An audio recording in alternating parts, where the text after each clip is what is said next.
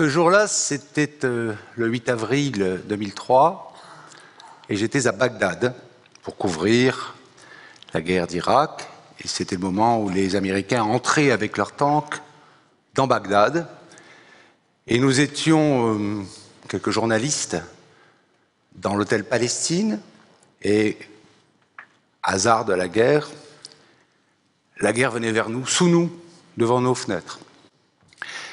Bagdad était, était empli de fumée noire, euh, de pétrole, ça puait, on n'y voyait rien, mais on voyait ce qui se passait. Et moi, je devais écrire un article, évidemment.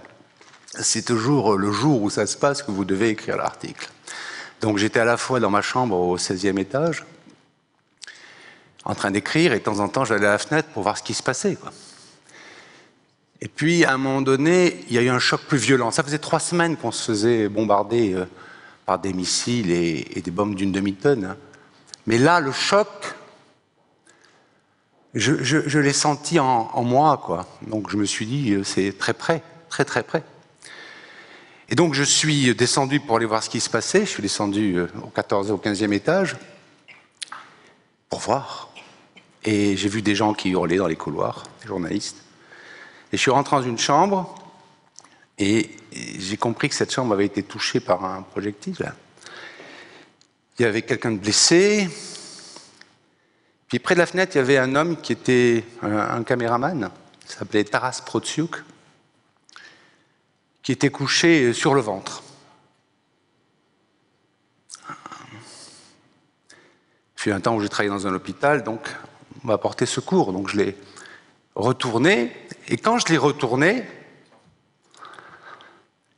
il était ouvert du sternum au pubis, mais je n'ai rien vu, rien du tout je voyais une tache euh, blanche, nacrée, euh, brillante, et qui m'aveuglait et je ne comprenais pas. Et puis la tache s'est dissipée, j'ai vu la blessure qui était très grave. On l'a mis dans un drap avec les copains, on l'a descendu dans un ascenseur qui s'arrêtait à chaque étage, 15 étages. On l'a mis dans une voiture qui l'a amené à l'hôpital, il est mort sur le chemin de l'hôpital et le caméraman espagnol José Cozo, qui était lui au 14e étage et qui avait été touché aussi, parce que l'obus avait touché entre les deux étages, est mort sur la table d'opération. Quand je suis revenu, une fois que la voiture est partie, moi j'avais un article à écrire, que je devais écrire. Et donc, euh, je me suis présenté, euh, je suis revenu vers le, vers le hall de l'hôtel, j'avais les bras pleins de sang, et là, il y a un, sbire irakien qui m'a arrêté pour me demander de lui payer les dix jours de taxes que j'avais en retard. Alors je l'ai envoyé paître. Et je me suis dit surtout, mets ça de côté, mets ça de côté. Si tu veux écrire, il faut mettre ça de côté. C'est ce que j'ai fait. Je suis monté, j'ai écrit mon article que j'ai envoyé. Mais après, en dehors de l'affect du fait d'avoir perdu des confrères, il y avait quelque chose qui me dérangeait. Je revoyais cette tâche brillante, nacrée, et je ne comprenais pas ce qu'elle voulait dire. Et là, la guerre est passée. Plus tard, je me suis dit, c'est pas possible. Je ne peux pas ne pas savoir ce qui se passait parce que c'était pas la première fois, pas seulement, pas simplement pour moi. J'avais vu chez les autres des choses de ce genre en 20 ou 35 ans de reportage. J'avais des choses qui m'avaient affecté aussi, mais par exemple, au Liban, j'avais connu un, homme, un vétéran, il avait 25 ans, 5 ans de guerre, donc c'était un vétéran, on le suivait partout. C'était quelqu'un qui rampait la nuit euh, euh, avec une sûreté, c'était un grand militaire, un vrai soldat, donc on le suivait parce qu'on savait qu'avec lui on était en sécurité. Et un jour, on m'a dit, et je l'ai revu, qu'il était en train de jouer aux cartes dans la caserne et que quelqu'un est entré à côté, qu'il a déchargé son arme, que le coup est parti, que la déflagration, le simple coup de feu, l'a fait se projeter sous la table. Comme un enfant, il tremblait, il paniquait. Et que depuis, il n'a jamais pu se relever et combattre. Et il a terminé, je l'ai retrouvé d'ailleurs, croupier euh, au casino de Beyrouth parce qu'il ne dormait plus. Donc c'était un travail tout à fait adapté. Donc je me suis dit, qu'est-ce que c'est que cette chose qui peut vous tuer sans blessure apparente? Qu'est-ce qui se passe? Quelle est cette chose inconnue? Et c'était trop fréquent pour que ce soit euh, quelque chose qui soit du hasard. Donc je me suis mis à enquêter, c'est tout ce que je sais faire. Je me suis mis à enquêter et à fouiller les livres, les psychiatres, les, musées, les bibliothèques, etc. Et là, j'ai découvert qu'il y avait des gens qui savaient, souvent des psychiatres militaires, et que nous étions en face de quelque chose qui est un, on appelle un trauma. Les Américains l'appellent le PTSD, PTSD, trauma, névrose traumatique, que c'était quelque chose qui existait, dont on ne parlait jamais. Et ce trauma, Qu'est-ce que c'est? Eh bien, c'est une rencontre avec la mort. Je ne sais pas si vous avez vu la mort en face. Je ne parle pas de cadavre, je ne parle pas du corps du grand-père sur un lit d'hôpital, non, ou de quelqu'un qui s'est fait renverser sur la, sur la route. Je parle de la rencontre avec le néant de la mort. Et ça, nous n'avons pas le droit de la voir. Les anciens disaient, ni le soleil, ni la mort ne peut se regarder en face. L'homme n'a pas le droit de voir le néant de la mort en face. Et quand ça se passe, ça peut rester invisible pendant euh, quelque temps, des jours, des semaines, des mois, des années parfois. Et puis tout d'un coup, ça explose, parce que c'est quelque chose qui est rentré dans le cerveau espèce de fenêtre, comme ça, entre une image et son cerveau, qui s'est logé à l'intérieur du cerveau, qui est resté, qui va prendre tout l'espace de notre cerveau. Et là, vous avez des gens, des hommes, des femmes, qui tout d'un coup ne dorment plus, font des crises d'angoisse et de panique épouvantables, de panique, pas des petites frayeurs, qui tout d'un coup ne veulent plus dormir, parce que quand ils dorment, ils ont chaque nuit chaque nuit le même cauchemar, chaque nuit la même image. Qu'est-ce que c'est l'image? Eh bien l'image, c'est par exemple pour un combattant qui rentre dans un immeuble et qui se retrouve face à un autre combattant qui le vise. Il voit le canon, l'œil du canon. Et ce canon tout d'un coup devient énorme, se déforme, devient cotonneux, avale tout. Et là, il dit, après il dira, j'ai vu la mort, je me suis vu mort, je suis mort. Et à partir de ce moment-là, il, sait qu'il est mort. Ce n'est pas une euh, perception. Il est convaincu qu'il est mort. Et ce canon, à ce moment-là, quelqu'un arrive, l'autre s'en va, ne tire pas, peu importe. Il est mort à ce moment-là. Ça peut être aussi une odeur de charnier. J'en ai vu beaucoup au Rwanda. Ça peut être euh, la voix d'un ami qui appelle, qui est en train de se faire euh, trucider, pour lequel on ne peut rien faire. On entend cette voix. Et donc toutes les nuits, pendant des semaines, des mois, l'homme va se réveiller, en transe, paniqué, terrorisé, comme un enfant. J'ai vu des hommes pleurer, comme un enfant, en voyant la même image. Donc dans son cerveau, cette image de l'horreur, celle du néant de la mort, qui est ce qu'on appelle un analogon, c'est-à-dire une image qui cache quelque chose, va tout occuper. il ne peut plus rien faire. Plus rien du tout. Il ne peut plus travailler. Il ne peut plus aimer. Il va chez lui, il ne reconnaît plus personne. Il ne se reconnaît pas. Il, il se cache. Il reste chez lui, il s'enferme. J'en connais qui mettaient des petites boîtes de conserve dehors avec des, pièces de monnaie au cas où quelqu'un passerait, arriverait. Et tout d'un coup, il a envie de mourir, il a envie de tuer, il a envie de se cacher, il a envie de fuir, il a envie qu'on l'aime, il, il déteste les hommes. Et quelque chose l'envahit du matin au soir et il souffre le calvaire.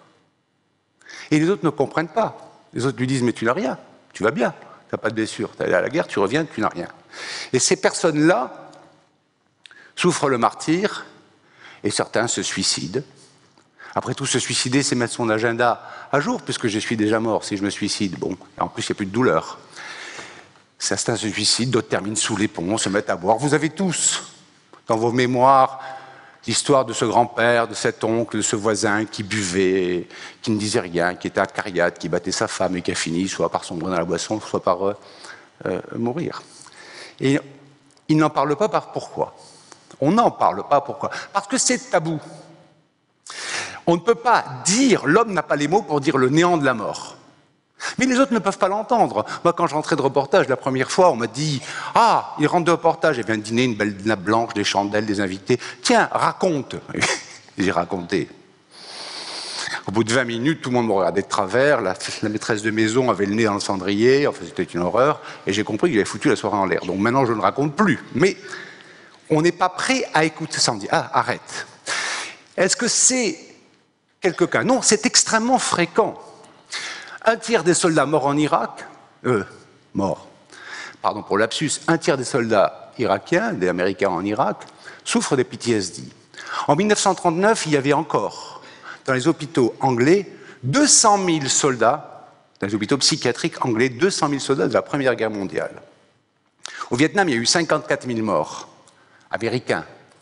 En 87, le gouvernement américain a recensé 102 000, deux fois plus, 102 000 suicides réussis de vétérans. Deux fois plus de morts au combat qu'au Vietnam. Donc vous comprenez que c'est quelque chose qui couvre tout, pas seulement les guerres modernes, les guerres anciennes, on les retrouve dans les textes anciens, c'est raconté, c'est dit, pourquoi est-ce qu'on n'en parle pas? Pourquoi est-ce qu'on n'en parlait pas? Parce que le problème, c'est que si cet homme ne parle pas, il va à la catastrophe. Or, la seule façon de soigner, parce que la bonne nouvelle dans cette chose-là, c'est que ça se soigne. Le cri de Munch, Goya, etc. Oui, ça se soigne. La seule façon de soigner ce trauma, cette rencontre avec la mort qui vous sidère, qui vous glace, qui vous tue, c'est d'arriver à en parler. Quelqu'un a dit, les anciens disaient, nous ne tenons entre nous, les hommes, que par le langage. S'il n'y a pas de langage, on n'est plus rien. Nous ne sommes humains que grâce à cela. Et face à cette image de l'horreur qui n'a pas de mots, parce que ce n'est qu'une image du néant, qui nous obsède, la seule façon de nous en sortir, c'est de mettre des mots de l'humain. Parce que ces gens se sentent exclus de l'humanité. On ne veut plus les voir et eux, ne veulent plus voir personne. Ils se sentent sales, souillés, honteux. Quelqu'un disait, moi, vous savez, docteur, je ne vais plus dans le métro parce que j'ai peur que les gens voient toute l'horreur que j'ai en moi, dans mes yeux. Un autre disait, euh, il avait une maladie de peau épouvantable, il a passé six mois en dermato, on se le passait d'un service à l'autre, et puis un jour, on a dit alors qu'il aille voir le psychiatre. Il a dit au psychiatre à la deuxième séance, il avait une maladie de peau épouvantable, d'ici jusqu'au pied. On lui a dit, mais pourquoi est-ce que vous êtes dans cet état-là? Et l'homme lui a dit, mais parce que je suis mort, donc je me décompose. Donc vous voyez que c'est quelque chose qui touche le plus profond des, hommes. Pour se soigner, il faut en parler. Il faut remettre des mots sur l'horreur, les mots de l'humain, arriver à apprivoiser, à en reparler. Il faut regarder la mort en face. Et si on arrive à faire ça, si on parle de ces choses-là, à ce moment-là, peu à peu, avec un travail de parole, on arrive à récupérer notre part d'humanité. Et c'est important. Le silence nous tue. Ça veut dire quoi? Ça veut dire que si après... Oh, évidemment, on a perdu notre insoutenable légèreté de l'être, on a perdu notre sentiment d'éternité qui fait que vous êtes là. Si vous êtes là, c'est bien que vous avez le sentiment d'être persuadé d'être éternel. Vous ne l'êtes pas. Sinon, vous ne serez pas là. Vous direz à quoi bon? Et eux ont perdu ce sentiment d'éternité. Ils ont perdu la légèreté, mais ils ont retrouvé autre chose. Ça veut dire que si on arrive à regarder la mort en face et à l'affronter, plutôt que se taire et se cacher, on a des hommes ou des femmes que je connais, Michael du Rwanda, Carole d'Irak, Philippe du Congo, tous ces gens-là que j'ai connus, Sorge Chalandon, qui est un grand écrivain maintenant et qui a quitté le reportage après un trauma. J'ai quatre ou cinq amis qui sont suicidés, qui eux n'ont pas survécu après des traumas.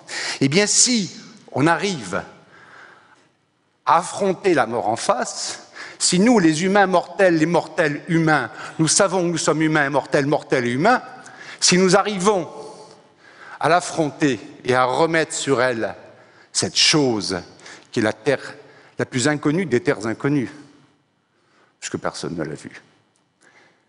Si nous arrivons à mettre des choses sur elle, oui, nous pouvons mourir,